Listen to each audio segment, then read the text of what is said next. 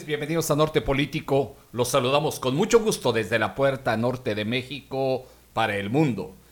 Una noche lluviosa, hermosa lluvia de verano de julio.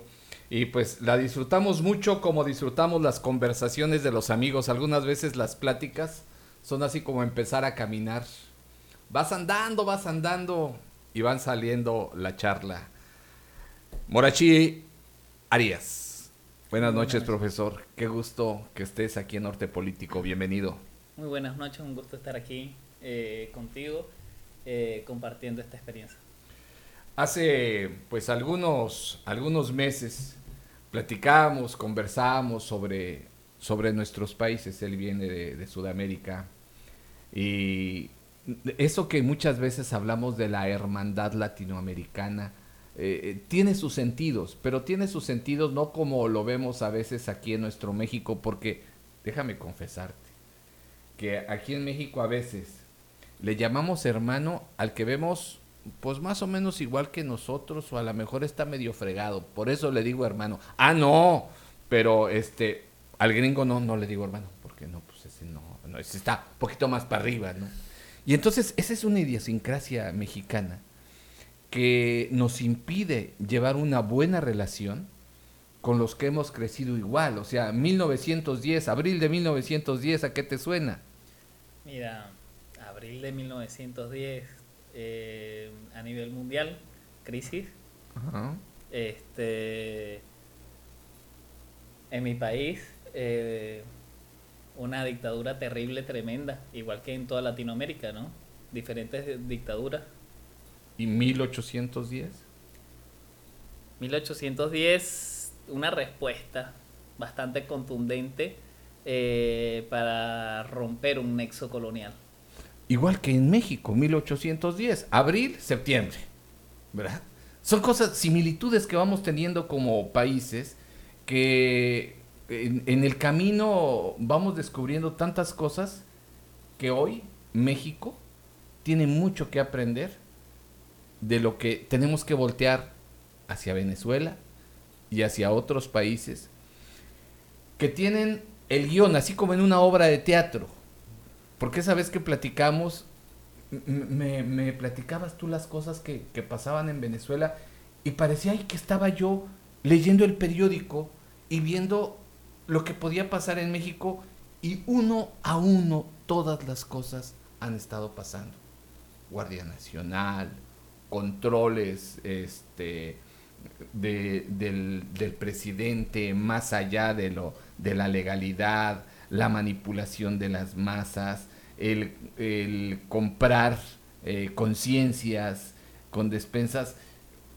Si nos vamos un poquito más para acá, mm, y, esto lo, lo pongo en la mesa porque como país nos interesa mucho saber el problema tan grave que estamos viviendo hoy. Eh, en muchos sentidos, si hablamos de endeudamiento, por ejemplo, como país, México se ha ido endeudando billones y billones de pesos desde el momento en que el señor López toma posesión en meses. Está, tenemos tremendas crisis por muchos lados, que a veces se les ve nada más por el, orden político y, y viéndolos de ese orden político se trata de disimular la realidad que estamos viviendo.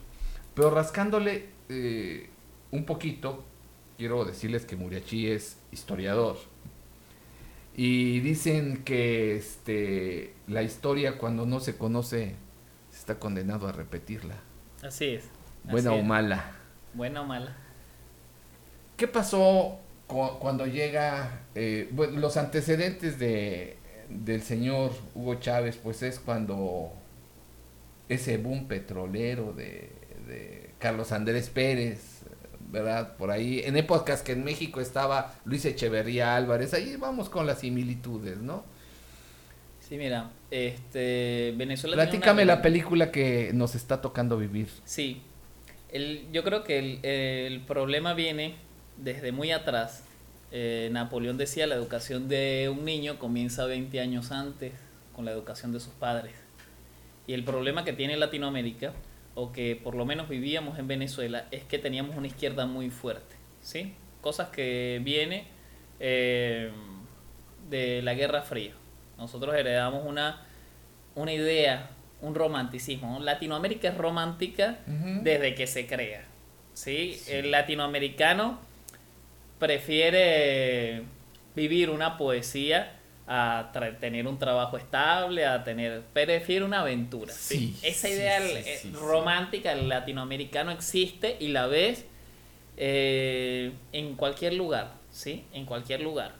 Eh, ves a la gente enamorada del campo, ves a la gente que a pesar de que no tenga muchas ganancias de ellos, viven lo que quieren vivir y es esa idea romántica del campo o esa idea romántica del charro a caballo que puede dominar la naturaleza, ¿no? Lo mismo pasa en todos los países de Latinoamérica y el, lo que te agarra de la izquierda, de la idea de la izquierda, es ese lado romántico donde todos podemos ser iguales y donde todos eh, podemos tener, digamos, las mismas condiciones para surgir a partir de. O sea, todos tenemos la misma base. Pero esa idea del socialismo se va concretando en pequeños eh, protestas, en pequeñas cosas que hacen avanzar los países. Yo no digo que para mal, ojo. Eh, en pequeñas leyes, en pequeños movimientos que son buenos. O sea, ganamos con las luchas sociales, se gana mucho. Con las luchas sociales se gana mucho. El problema es que la izquierda se preparó toda su vida, siempre estuvo del otro lado de la barba. Nunca ganó unas elecciones serias. Siempre estuvo del otro lado de la barba y como crítica es buena porque ayuda a construir. Como crítica es buena porque te ayuda a construir. Estamos hablando de los derechos de la mujer desde hace muchísimo antes que estos movimientos feministas actuales. Estaba la izquierda peleando por derechos de la mujer eh, por el voto de la, mujer, por el, un trabajo, eh, cobrar lo mismo que un hombre en el trabajo, por tener los mismos derechos a manejar, a transitar dentro del país, a tener un hogar estable. Pero luego, eh, cuando la izquierda realmente toma el poder, se preparó toda la vida para criticar y no para construir. Así es. ¿Sí? Porque resulta que las prácticas marxistas a nivel económico no dan resultado. Entonces, nos preparamos toda la vida a nivel intelectual, tengo profesores que tenían 50 años dando clase con un libro de Marx debajo del brazo y resulta que cuando le preguntas lo más mínimo de economía no sabe. Tiene una economía estable porque el capitalismo se lo dio, era profesor universitario y le dio un buen trabajo, un buen empleo y lo mantuvo en un buen lugar, pues. Pero realmente como economistas están quebrados. Entonces el problema es que no supieron mantener un equilibrio después de. Entonces, cuando la izquierda latinoamericana comienza a surgir, hay que estudiarse algo muy importante que es el Foro de Sao Paulo. Exacto.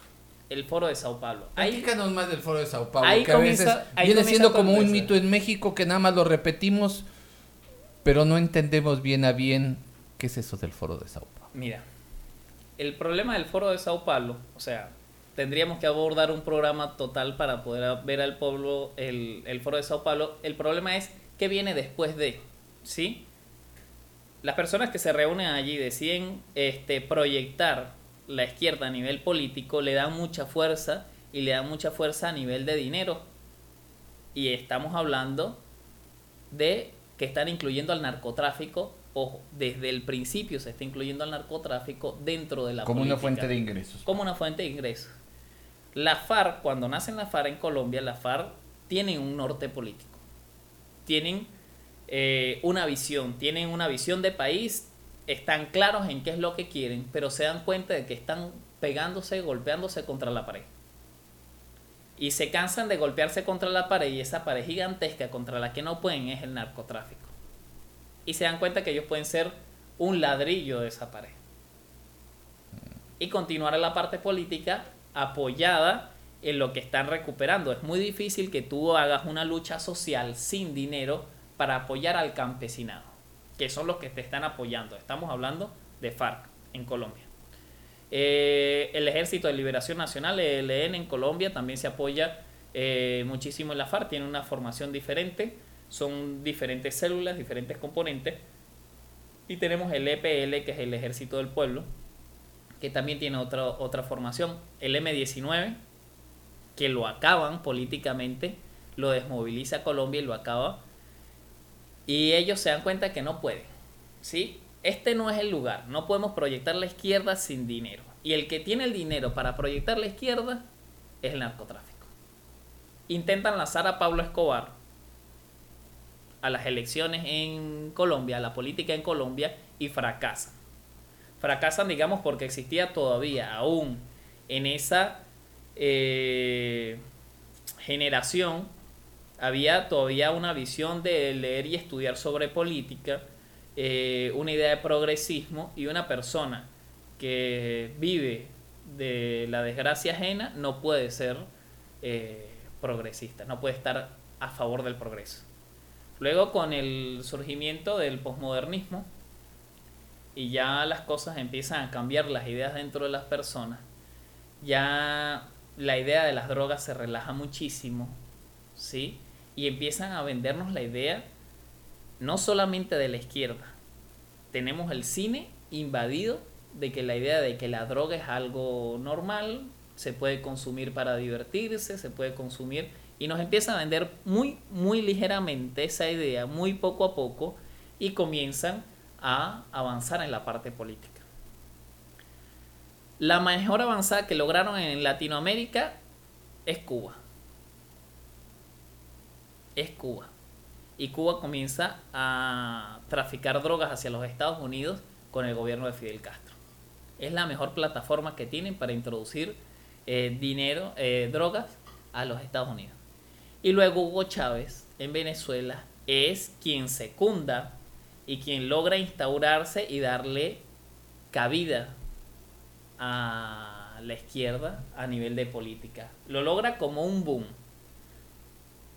Hugo Chávez logra en el discurso, mantenerse a través del discurso, eh, logra alimentar ciertas divisiones sociales que existían en Venezuela que realmente no existían tanto en lo físico, sino que existían más en la parte ideológica, pero que está apoyada muy bien desde la izquierda, eh, que le va introduciendo dinero a las universidades y que tienen el dinero y que tienen la formación, digamos, política del momento para poder llevar a cabo esas, esas ideas.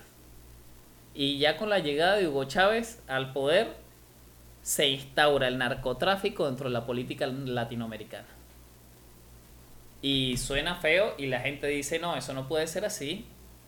O sea, cuando lo conversas, tú dices, no, ese señor desde el principio trae un proyecto político que está muy bien escrito, que está muy bien elaborado, pero realmente de dónde sale todo ese dinero y de dónde sale todo lo que viene después. Por algo, hoy en día, Venezuela, siendo el país más rico de Latinoamérica, está quebrado. Y si está quebrado, ¿de dónde sigue sacando dinero para mantener todo el ejército, para mantener funcionando todo lo poco que le quedan funcionando, sus funcionarios, su... ¿de dónde sale tanto dinero? Viene saliendo del narcotráfico, porque Venezuela no tiene las, digamos, a nivel de organizaciones internacionales, ¿sí? La DEA, ¿por qué Venezuela no deja entrar a la DEA a territorio venezolano? ¿Por qué Venezuela no permite que organizaciones internacionales entren a Venezuela a hacer una inspección real? ¿Por qué los buques de la Armada venezolana caen con droga en Brasil, caen con droga en las islas del Caribe, caen con droga en otros países? ¿Sí? Están utilizando el mismo ejército para eh, llevar droga a nivel mundial. Lo que te comentaba ese día, y suena un poco fuerte, el Chapo Guzmán se queda como un artesano al lado de la industria que tiene Venezuela. ¿sí? Diosdado Cabello, que es quien realmente maneja actualmente todo, era el segundo después de Hugo Chávez. Hugo Chávez muere, montan a Maduro y se queda Diosdado Cabello comandando desde, digamos, con un escudo de protección que viene siendo esta persona, que es como un títere que se llama eh, Maduro. Y Diosdado Cabello sigue manejando todo, sigue manejando la Asamblea Nacional, sigue manejando las Fuerzas Armadas y sigue manejando toda la parte de narcotráfico. Es la persona que está implicada o la persona que Estados Unidos coloca como número uno en el cartel de los soles, que es el cartel dirigido por eh, el narcotráfico en Venezuela. Entonces, si tú eres presidente de la Asamblea Nacional, si tú eres eh, tienes todo el poder de la Fuerza Armada a tu favor, puedes traficar drogas como te dé la gana. Yo no tengo que hacer un, un video mostrando a la gente que tengo de narcotráfico o mostrando a la FARC o mostrando para demostrar el poder que tengo y intimidar al Estado, decirle quédate donde estás porque este es mi territorio. No, no, no, espérate, yo soy presidente de la Asamblea Nacional, chicos, yo soy dueño de todo el país y trafico drogas como me da la gana. Yo no voy a ir preso. Él no vive escondido. El Chapo Guzmán tenía que esconderse. Donde vive escondido este Diosdado Cabello no se esconde. ¿Y cómo hacen esa relación? Digo, el mayor consumidor de esto, pues, es los Estados Unidos. Mira, la ruta ¿Cómo la está crea- esa relación perversa entonces entre el gato y el ratón? Mira, hay un país que siempre va a necesitar, mientras existan personas consumiendo, el, el tema de las drogas es un tema muy delicado, porque la gente, el cine nos ha ayudado a relajar la idea de las drogas. Sí, muchísimo, muchísimo. Y la gente a veces eh, consume y te dice, mira, o sea, porque yo me compré un cigarrillo de marihuana, no estoy colaborando con el narcotráfico y resulta que sí, el costo de un cigarrillo ¿sí? Es ese pequeño aporte que tú le das al narcotráfico y con eso él compra armas y eh, mata niños en Sinaloa, mata niños en Sudamérica porque los obligan a sembrar droga, porque los obligan a trabajar dentro de los laboratorios. O sea, la gente lo ve como algo muy sencillo, pues. No, no, yo nada más me estoy comprando algo para pasarlo bien, pues. Pa- Vamos a pasar un rato alegre, vamos a comprar un cigarrillo, vamos a comprar... Y algo tan sencillo como un cigarrillo es el apoyo que tú le das. Pero tenemos un país de 30 millones de habitantes que tenía Venezuela comprando un cigarrillo, ¿sí? Suponte tú que tenga el costo de un dólar y son 30 millones de dólares que le está entrando al narcotráfico para seguir metiéndole la bota a la gente que ellos tienen trabajando en la selva produciendo drogas. Entonces nada tiene que ver el- el- la igualdad política, el, la- el romántico socialismo, la igualdad de la gente. Nada tiene que ver con la realidad de lo que pasa en Venezuela. Mira, es que se ha romantizado mucho esa idea de, de, de la igualdad. Da igual. Sí, o sea, nosotros esa idea de que vamos a ser iguales, de el discurso, el discurso vende, la propaganda política vende, ¿sí? Tú creas una propaganda y muestras a un presidente visitando unas colonias, llevándoles comida, siendo buenos con ellos, ¿sí? O sea, dándole dádivas. ¿Sí? Y la gente lo entiende como, oye, está muy bien, me está dando, me está... No, no, no, espérate, un país no funciona así. Un país tiene que tener una economía lo suficientemente estable para que yo, trabajador de a pie, no necesite comprarme un carro porque hay un sistema de transporte público lo suficientemente bueno para yo transportarme, ¿sí? Ok, señor político que viene aquí a regalar, hágase un lado, yo tengo transporte público lo suficientemente bueno. Mi trabajo es suficientemente bueno para yo comprar comida, no demuéstreme con hechos que realmente es un buen político. ¿Sí? No, vamos a pasar, pasaba mucho con Hugo Chávez, regalaba eh, unas laptops producidas en China, unas mini laptops, y todo el mundo se moría por tener esas mini laptops, se llaman canaima. Y entonces te pasaba una propaganda de un niño en el fin del mundo, en unos pueblitos en la sierra, por allá donde hace muchísimo frío, metido estudiando en su casa con una mini laptop, ¿sí? Y la gente decía, oye, pero qué grande este señor, mira hasta dónde, qué lejos llegó este sistema de... eh, El internet de ayuda, sí. todos. Ya abrimos la comunicación para todo el mundo. No, espérate, eso no es un buen país. ¿Les está sonando algo similar a lo que está pasando en México? Mira, eso no es un buen país. Un buen país no me regala. Yo no necesito un político que me regale. Un buen país es un país donde la cosa funciona tan bien que yo, señor campesino del fin del mundo, me puedo comprar el día de mañana una laptop sin necesidad de que me la regalen porque mi trabajo como campesino es valorado y los precios han sido establecidos y yo puedo dar una mano de obra acorde, ¿sí? Y puedo recibir algo lo O sea, que suficientemente lo que se bueno. está perdiendo ahí es la dignidad del ser humano, Sí, estamos vendiendo dignidades. donde ya el valor de su trabajo no importa, sino simplemente pues son usados. Pero es que no solamente te estoy usando, O sea, no te lo estoy dando de mí, te lo estoy dando de ti. Te estoy. Además. Además, ¿con qué dinero te regala un político una laptop? ¿Con qué dinero? ¿Con el tuyo, con tus claro, impuestos? claro, ¿Con el dinero que sale del petróleo? ¿Sí? Que es 100% mexicano y que le pertenece al pueblo mexicano. ¿Sí? Y que se utiliza para el Estado y entonces el Estado utiliza ese dinero que es tuyo para montarte enfrente a un guardia nacional que te va a oprimir a ti, para regalarte, para partirte las piernas, y luego y te regala una silla de ruedas y dame gracias por la silla de ruedas que te estoy dando. Dame gracias por esa silla de ruedas porque te la estoy dando yo. Espérate un momento, esos son mis impuestos, tú me partiste la pierna. ¿Sí? El problema es que nosotros vendemos la idea romántica de que el que nos da lo hace para bien.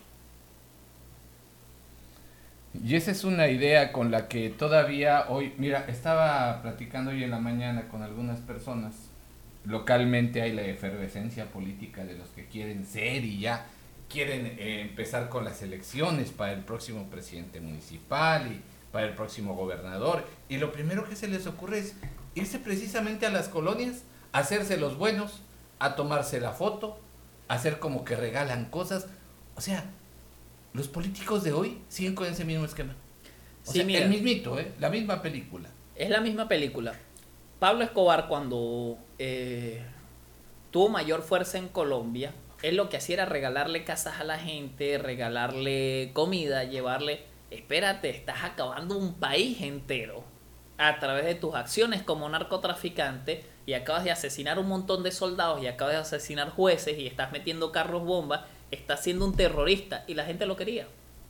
Hoy en día la gente quiere a Pablo Escobar. Y hoy en día el, cine sigue sacando películas y sigue vendiendo una idea romántica. Eh, tiene una serie de Pablo Escobar y te vende una idea romántica de que es un, un señor poderoso, con buenas ideas, que tiene grandes capacidades, ¿sí? Te venden la idea de la virtud dentro del mal, pero espérate, todo el mal lo está creando él. Aquí tenemos un socio del presidente que se llama Epigmenio Ibarra, que es el que ha- hace todas esas series.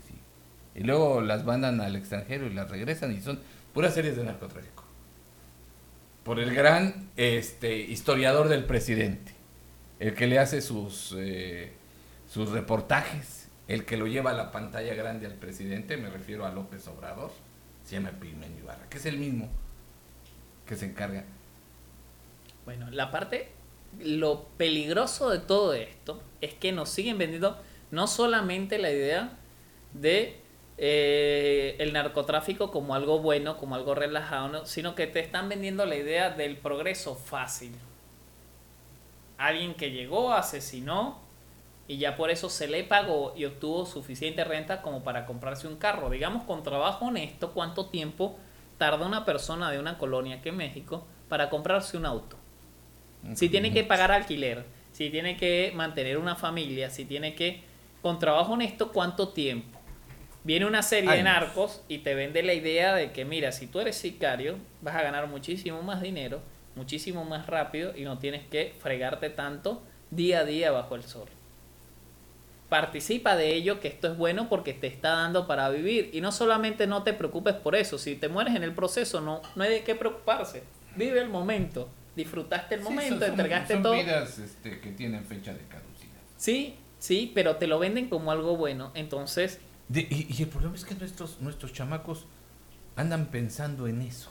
claro, pero es que tiene un bombardeo publicitario todo el día. Tú prendes la radio y lo pones, son narcocorridos. Bueno, y entonces esto es el soporte, eso fue lo que soportó a, al, al régimen de, de Hugo Chávez, bueno, de... Mira, lo que soportó el régimen de Hugo Chávez es una división social que se vendió desde la idea, sí, porque no existía como tal, se vende desde la idea de que el rico es malo, ser rico es malo, él lo dice en sus cadenas, ser rico es malo. y Eso lo dices desde la religión.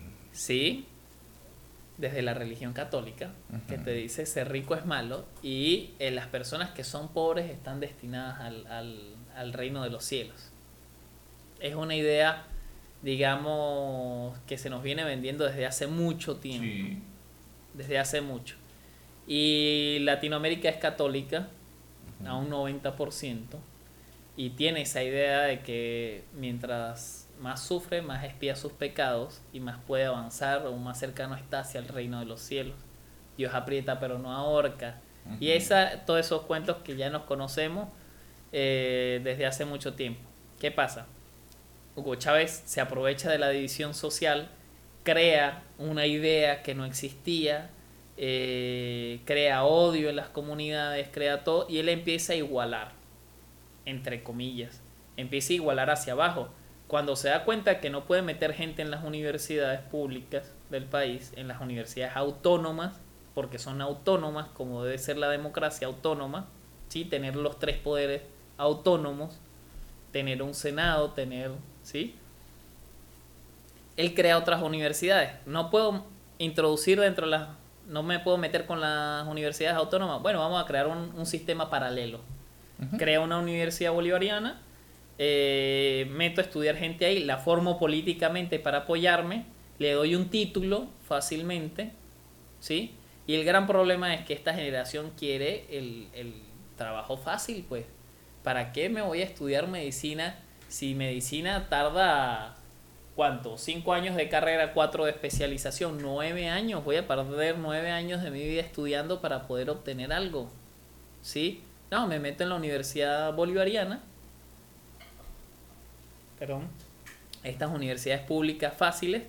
Y eh, en cuatro años me graduó como médico familiar y realmente de lo que sé es de política y no sé nada de medicina, no importa quién se muera de ahí para adelante. A ver, pasa algo ahorita en la educación en México. Y no estoy hablando nada más a nivel universitario, sino a nivel, bueno, no sé si desde preescolar, pero este, en, en la primaria, en la secundaria, este, primaria, secundaria, ya se están preparando ideológicamente a los maestros para que ellos a su vez encaminen a los jovencitos, a, los niños, a los niños de, primaria, estoy hablando de, de, los 6 a los 12 años, que dura los 6 años la primaria, que los vayan encaminando ideológicamente. Se les va mencionando ya eh, en, en las primarias como ejercicios las maestras a que hagan odas, cantos, poesía coral hacia el presidente. Sí, lo están haciendo, ¿eh? Sí lo están haciendo, o sea, y lo hacen en las secundarias, y lo hacen a nivel bachillerato, y lo están haciendo así desde el año pasado. Así, con ese descaro. ya poniéndole ya un pedestal, ya es un semidios el presidente y así lo están envenenando a los jovencitos, a los niños. Bueno, te comento que hace poco en Venezuela se eh, no se beatificó, pero sí se subió muy cerquita de, la beatificación a José Gregorio Hernández, un médico que se considera santo en Venezuela y que eh, es muy seguido por las personas a nivel religioso de muchas religiones diferentes siguen, eh, son beatos de él. Y el gobierno está apoyando la beatificación de Hugo Rafael Chávez Feria. ¿Sí? Están solicitando que el monstruo que dañó, eh, introdujo todas esas ideas para destruir Latinoamérica, que destruyó toda Venezuela, sea beatificado como un santo. Y esa idea que tú me estás comentando de eh, crear odas y crear cantos se hizo en Venezuela mucho tiempo, se hizo en Cuba. No sé si recuerdas un video muy particular de un niño que le está cantando a Fidel Castro. No sé, no, lo recuerdo, no lo luego, luego, lo comentamos y lo ves. Eh, le canta a Fidel Castro. Hay un video muy parecido porque es como un guion que lo utilizaron en Cuba le funcionó y ahora lo vamos a utilizar en Venezuela funcionó y ahora vamos a exportarlo para el resto de países. Estamos hablando Bolivia, Colombia, Ecuador. En Ecuador les funcionó hasta cierto punto, ¿sí? Eh, y ahora México.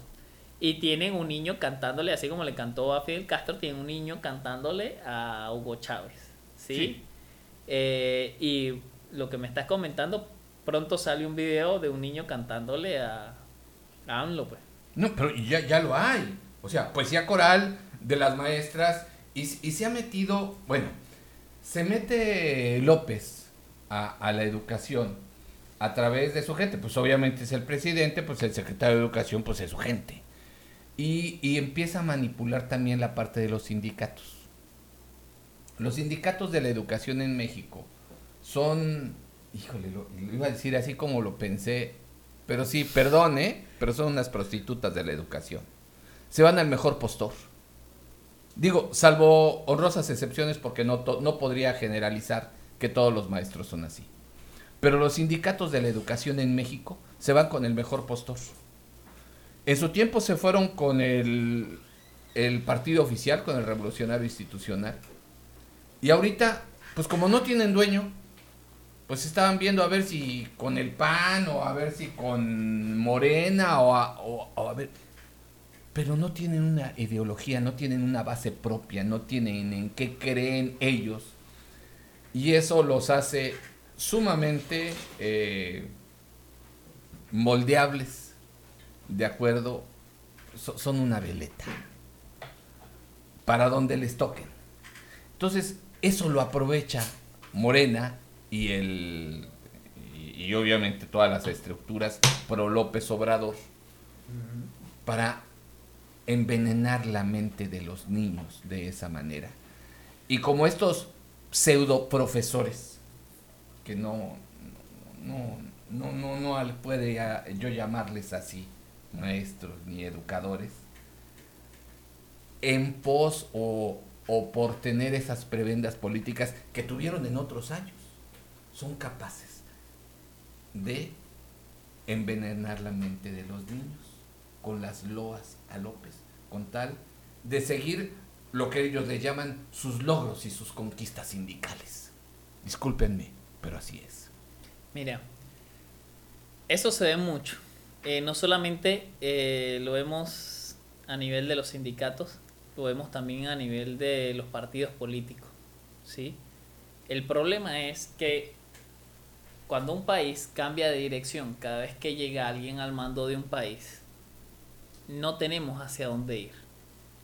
Yo creo que lo que le hace falta a Latinoamérica es tener lo que en Venezuela en su momento se llamó el pacto de punto fijo. ¿Qué ocurre? En ¿Cuándo fue Venezuela, en Venezuela después de la dictadura, sí, eh, después de que cae la dictadura de Pérez Jiménez, ¿En qué año? se reúne en el 58 Ok. Se reúne toda la parte política y se, ellos dicen, ok, esto no puede volver a ocurrir.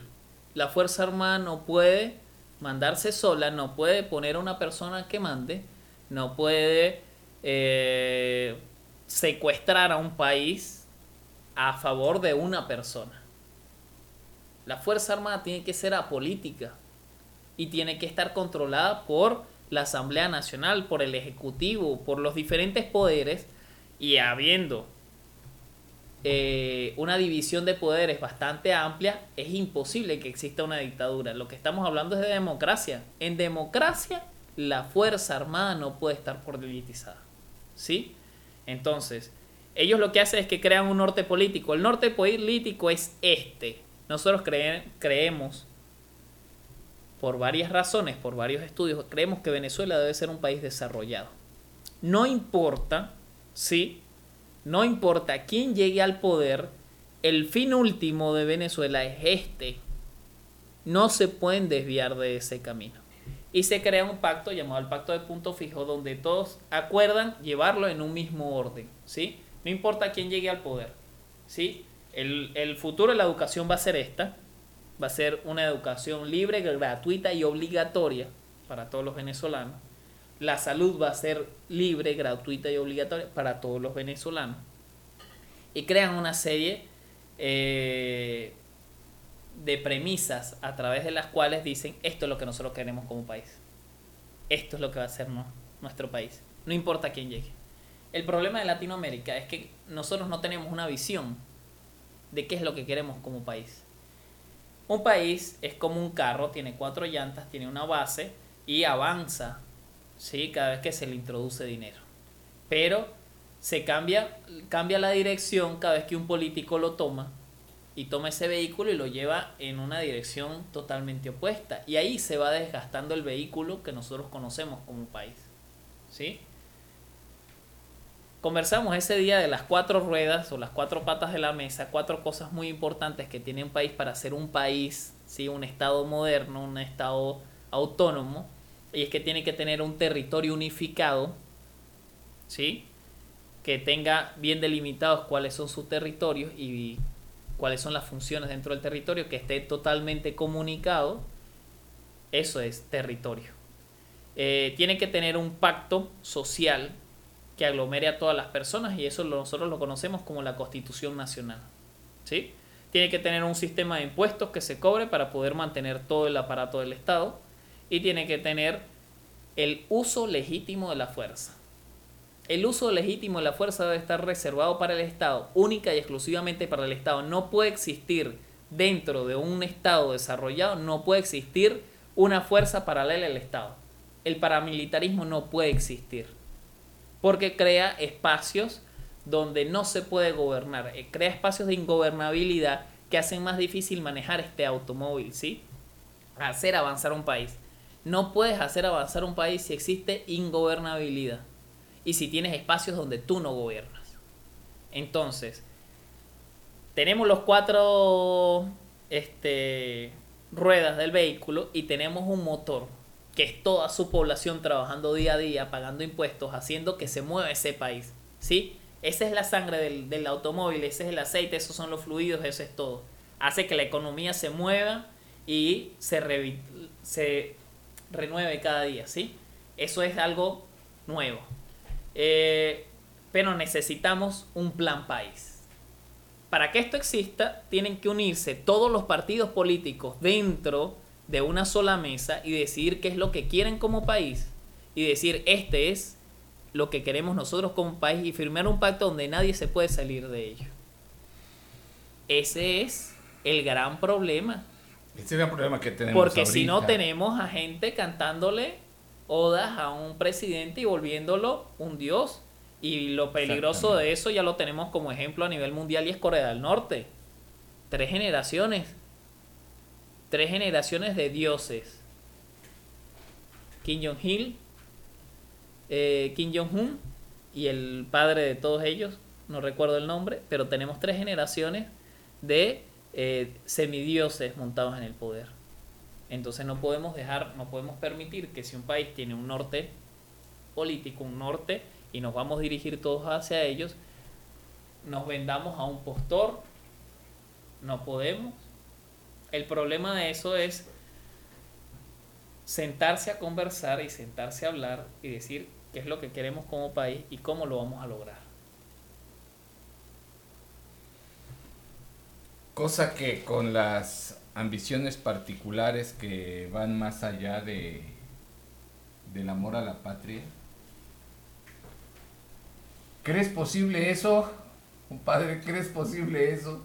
que podamos hacer un pacto como ciudadanos, acércate acá, que podamos hacer un pacto como ciudadanos, como los partidos políticos hicieran un pacto como se ha intentado hacer muchas veces. Buenas noches. Buenas noches, por favor. La tormenta que Victoria vino.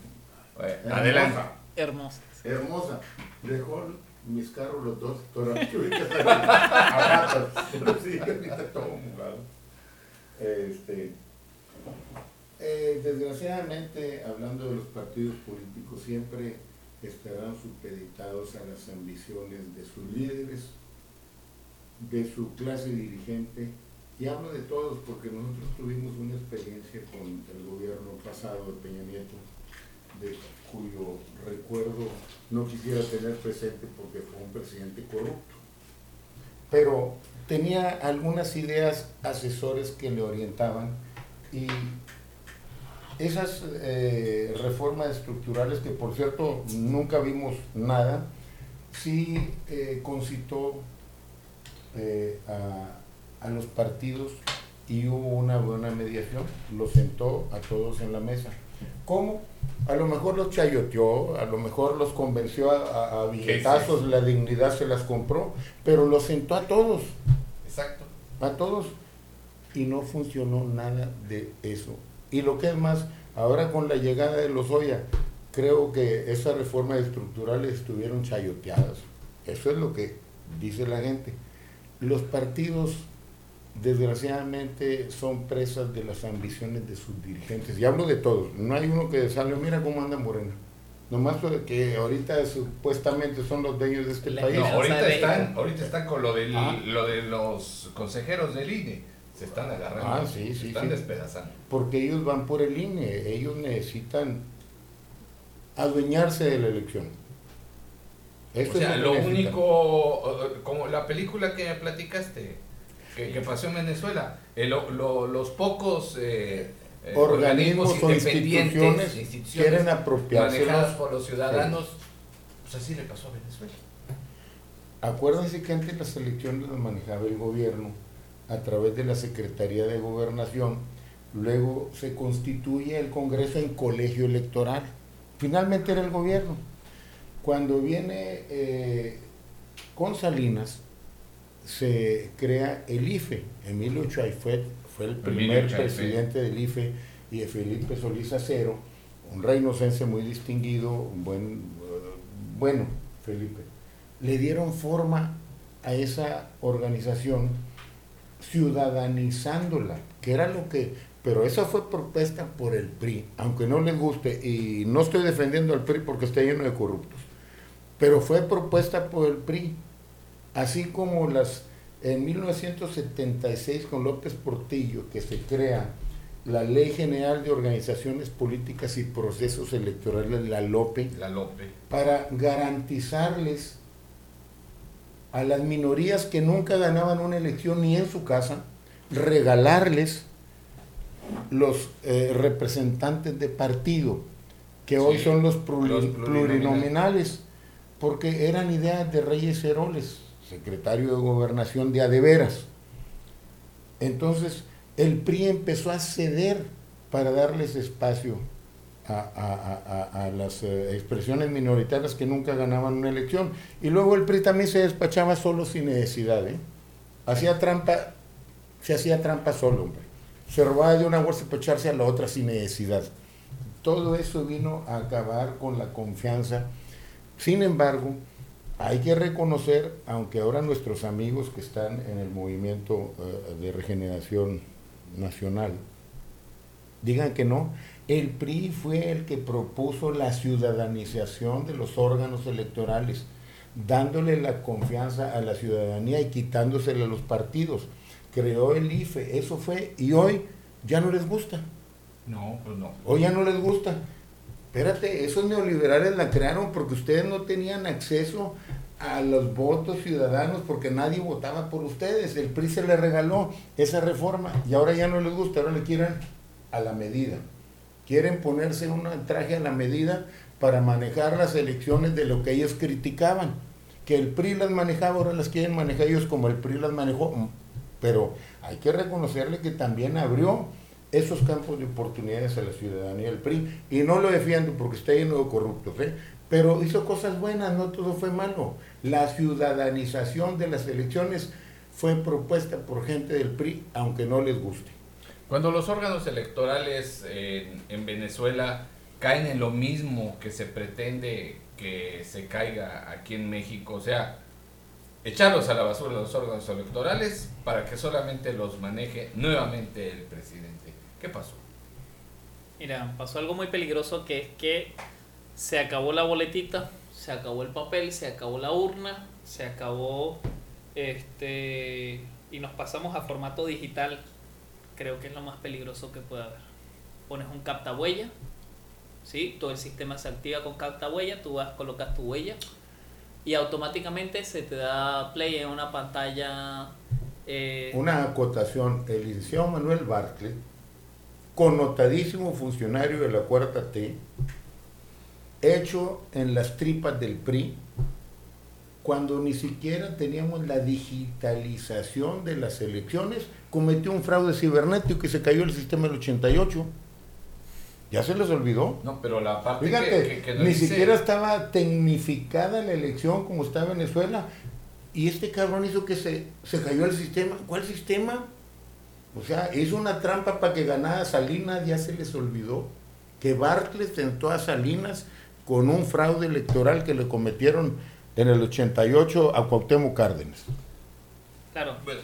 Bueno, regresando a lo que comentabas de la digitalización. El, el, el fraude electoral siempre y cuando no exista eh, un apoyo internacional, ¿sí? O sea, se han buscado, a nivel de Latinoamérica hemos tenido eh, la demostración de todos los países queriendo participar como observadores en las distintas elecciones, gente que no les gusta que vayan esos observadores, gente que pide que por favor participen, pero lo más eh, difícil de llevar a cabo es un fraude cuando la cosa existe en físico. ¿Sí? el físico tiene una auditoría, pero el mismo Diosdado Cabello, Maduro, Hugo Chávez le pasó también mostrando en vivo cómo funcionaba la máquina, los votos salían con nombres de otra persona y salían automáticos por ellos, o sea, era una cuestión, en la misma cámara ellos te están demostrando que el sistema no sirve, ¿sí? Tú vas, coloca tu huella, estás autorizado. O sea, hay, sistema, que es manipulable. Más, que manipulable. La persona que manejaba Smartmatic, que es el que le vende las máquinas a Venezuela, que es la, el, el que maneja todo el sistema de las elecciones, después de que muere Hugo Chávez, el director de Smartmatic agarra y declara y dice, sí, yo me vendí y todas las elecciones de Hugo Chávez fueron compradas. Claro. Yo modifiqué todo y todas las elecciones la ganaron a gusto. O sea, hay, hay dos cosas aquí que yo percibo, corrígeme si estoy en lo equivocado. Una, que es ya el control total a nivel este informático de las elecciones para pasarlas como ellos quieran. Número uno. Y número dos, que la secrecía del voto se acaba. Sí, se acaba porque... Porque ya, ya todo el mundo sabe por quién votaste. Sí. Y entonces ahí todas las presiones y las amenazas, o sea, así como hacen ahorita las viejas de las colonias, ¡eh, eh tienes que votar por mi candidato, porque si no ya ya nos van a dar te saco de la lista, te saco de la lista del programa ya no te van a dar despensas, O, sea, digo, ya lo hacen ahorita. Bueno, mucho más fuerte. Allá después de que comenzaron ese tipo de elecciones, sí, publicaban afuera de la gobernación Señor, la lista de personas que no votaron por el gobernador, señor, disculpe, usted ya no tiene trabajo, afuera de la policía, eh, le dan cabida al ejército para votar, no, el militar es una persona, es un ciudadano, un ciudadano con muchísimo más orgullo de ser eh, venezolano, de ser un ciudadano, porque el militar está dando su vida por su país, ¿por qué, no le, por qué le vamos a negar el derecho al voto? Y automáticamente meten dentro del saludo eh, usted tenía que pararse firme, yo fui militar en Venezuela, usted tenía que pararse firme, patria, socialismo o muerte. Y el superior le contesta a usted, ¿viviremos o venceremos? Patria, socialismo o muerte. Y resulta que esa fue la consigna que vivimos después, cuando la gente ya no quiso el gobierno, el gobierno repartió muerte y vergüenza. O sea, lo vimos por todos lados, pues. Entonces, Señores padres de familia, este, déjenme comentarles algo a propósito de lo que decía hace rato sobre las, la educación, entre comillas, o más bien la inducción a la adoración de López y su política. Cuidado, cuidado con sus hijos. Cuidado si ustedes creen que es importante que conserven en su tutela la educación de sus hijos, tengan cuidado. Porque los maestros, algunos de ellos, no todos, repito, algunos de ellos, porque les den una doble plaza, porque les den doble aguinaldo, van a vender la dignidad de sus hijos exponiéndolos con los gobiernos. Que les quede claro, que quede claro. Aquí en Norte Político la, la idea, y llegamos a este punto tan grave, y por eso me permití invitar al historiador Murachi porque alguna vez conversamos y fue una noche casi de terror cuando me estaba narrando las cosas que pasaron en Venezuela y que era exactamente el guion de la película que estamos viviendo en México. Y muchas cosas que él todavía nos conversa, todavía no nos pasan en México, pero es exactamente el guion para donde vamos. Todo este sistema de para, eh, para detener a López, que a lo mejor pues no pasa de ser una idea romántica y de sacar el coraje. Yo creo que para las próximas elecciones sí podemos hacer algo. Ya hay que empezar a trabajar desde ahorita. Y también le hago el llamado a los políticos que se dejen de ambiciones. Hay algo más importante que se llama México y que se llama nuestro país y que los mexicanos queremos sacar adelante. Y si ustedes también se van a prostituir y se van a vender a ver quién les da el mejor postor, pues van a estar traicionando a nuestro país. Son momentos de definiciones, son coyunturas en las que debemos de analizar lo más importante que tenemos, que es nuestra patria, que ha sido la riqueza por la que han trabajado muchísimas generaciones. Y partidos políticos como el PRI, por ejemplo, que se le reconoce, o como el Partido Comunista en su momento, como el PAN, como el PRD, mucha gente que tiene unos ideales limpios para su país y que hoy lo vemos seriamente amenazado. Por eso pusimos esta plática hoy aquí en Norte Político. ¿Qué nos comentas para nuestro futuro? ¿Cómo lo ves? ¿Qué podríamos hacer Mira, para que- prevenir esa historia en la que ya vamos? Sí. Yo creo que el peor error sería desconfiar totalmente del sistema electoral. Cuando en el 2006 se perdieron las elecciones en Venezuela a nivel de asamblea, fue cuando Hugo Chávez realmente toma el poder, el control total, porque ya tenía el control del ejecutivo, del judicial, le faltaba el legislativo, le faltaba tomar la Asamblea Nacional. La oposición venezolana comete un error muy grande y le dice el sistema electoral no funciona, no es editable, no lo podemos revisar. Es electrónico, nos están haciendo trampa. Nadie asista a las elecciones. Hmm. Y fue el peor error que nosotros cometimos a nivel político y se comete en el 2006. No fuimos a elecciones. Ganaron todos los escaños de la Asamblea Nacional porque la gente se negó a creer en, la, en el sistema que existía. Sí. Y lamentándolo mucho, Y no votaron. sí, no votaron. Dejaron que se despacharan solos. Se dejaron que se despacharan solos. Lamentándolo mucho, Pues, sea bueno o sea malo el sistema, la participación política de las personas debe existir. Deben asistir a las urnas, deben votar y el voto de cada persona vale como vale así el de es. cualquiera. Eso es la Y después democracia. hay que defenderlo. Y si después no hay que defenderlo. no tienes derecho a reclamar. Hay que votar. Así es. Hay, Hay que, que salir votar. a votar, que- hay que participar Hay que políticamente. participar y si te invitan a la casilla, ve a la casilla. No solamente eso, cuando hay reuniones en el colegio, ¿sí? Y se decide cuáles van a ser los actos de fin de curso, eso es una participación política. ¿sí? Y le dice, no, en el acto de fin de curso va a haber un niño cantando, no, espérate un momento, ese es mi hijo y yo no permito que mis hijos participen en un acto político porque la educación tiene que ser apolítica. Tienen que estar libre de religión y tiene que estar libre de política. La educación es para otra cosa, es para crear pensadores, para formar gente que pueda crear un pensamiento, no para repetir lecciones de la escuela. Entonces, a veces nosotros los espacios políticos los tenemos muy desdibujados, ¿sabes? Cuando nosotros asistimos a una reunión de elegido, porque el elegido tiene una reunión para ver qué está pasando con, con el agua, cuando el elegido tiene una reunión para saber qué está pasando con el problema de la basura, eso es participación política. y si tú es. no participas de eso, estás abandonando incluso la política a nivel nacional. Cuando están escogiendo el comisariado de elegido, eso es participación política y tú debes participar y debes asistir. La base de toda la izquierda latinoamericana la tienen allí, en los consejos de los ejidos. La tienen en los consejos de las urbanizaciones, la tienen en los consejos y allí es donde comienzan a ganarse las elecciones y allí es donde se pierden también las elecciones.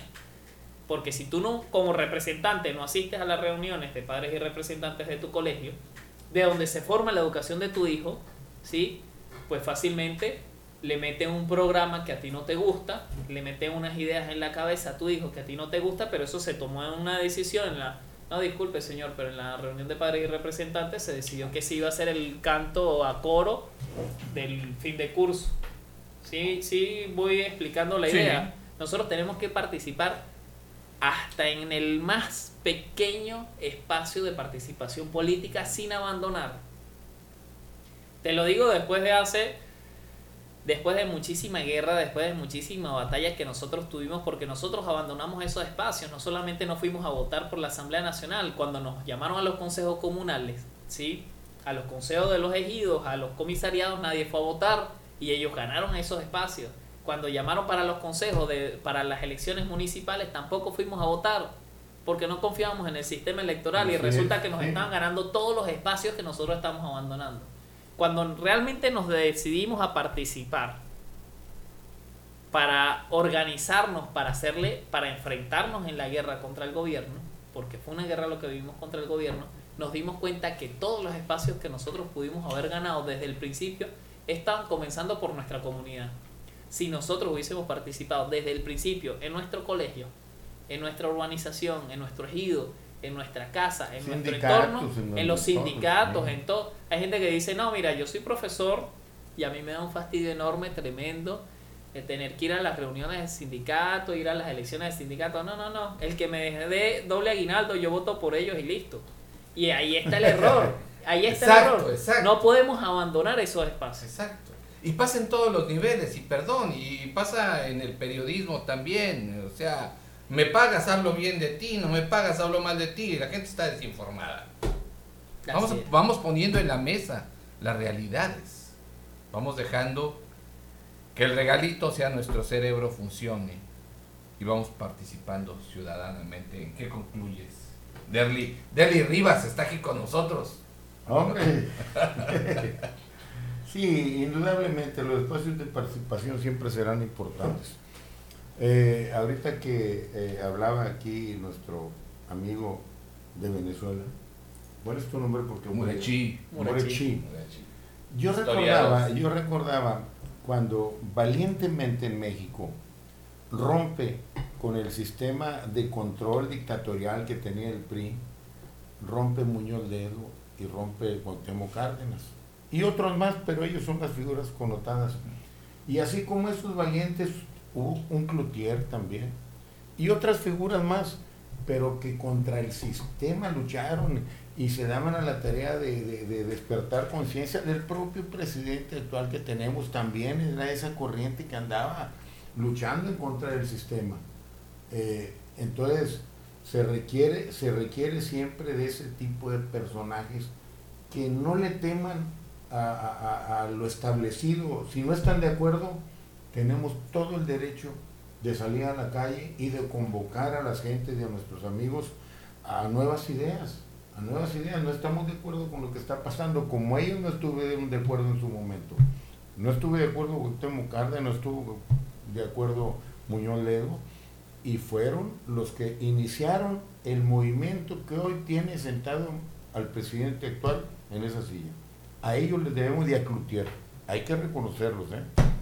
Pero desafortunadamente, como decíamos al principio, llegó, pero no sabía ni para qué llegó. Ah, bueno, ya esa es otra Esa ya es otra historia. Pero, pero hay que reconocer a los que tuvieron la valentía de eh, enfrentarse a un sistema dictatorial que era, que era una locura, nadie les creía, lo hicieron. Pero tenemos hoy el enorme peligro que regrese recargado y, y peorcito, y apoyado por unas fuerzas más oscuras en lo que el PRI era una romántica damisela, a lo que vemos hoy.